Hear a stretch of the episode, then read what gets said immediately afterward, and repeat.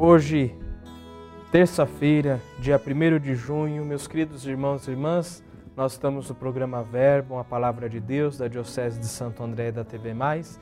Eu sou o Padre Guilherme, sou da Paróquia São Jorge, que fica em Santo André.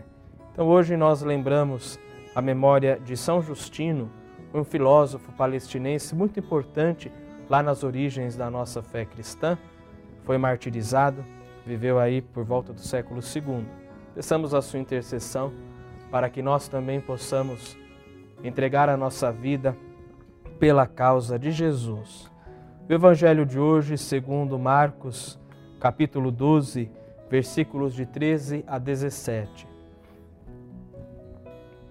Naquele tempo, as autoridades mandaram alguns fariseus e alguns partidários de Herodes para apanharem Jesus em alguma palavra.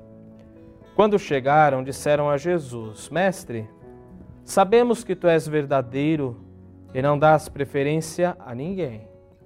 Com efeito, tu não olhas para as aparências do homem, mas ensinas com verdade o caminho de Deus. Dize-nos: é lícito ou não pagar o imposto a César? Devemos pagar ou não? Jesus percebeu a hipocrisia deles e respondeu: Por que me tentais? Trazei-me uma moeda para que eu veja. Eles levaram a moeda e Jesus perguntou: De quem é a figura e a inscrição que estão nesta moeda? Eles responderam: De César.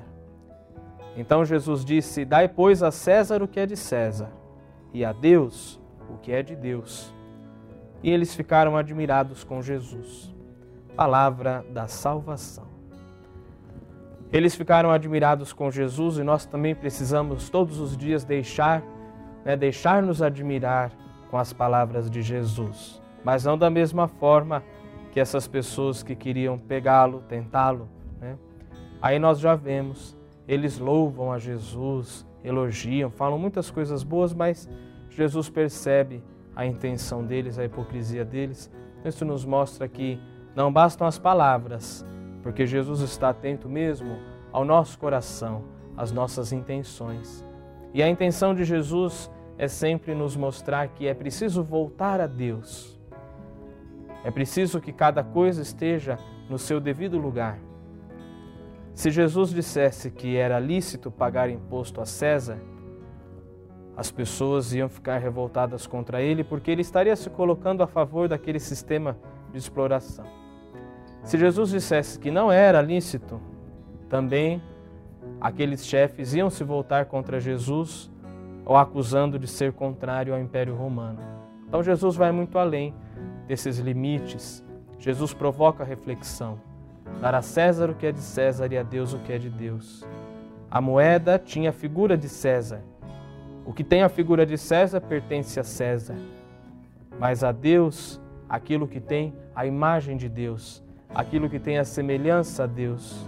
Então, nós, seres humanos, filhos e filhas muito amados, então, independente de tudo aquilo que nos cerca, nós precisamos ter a certeza que nós somos de Deus.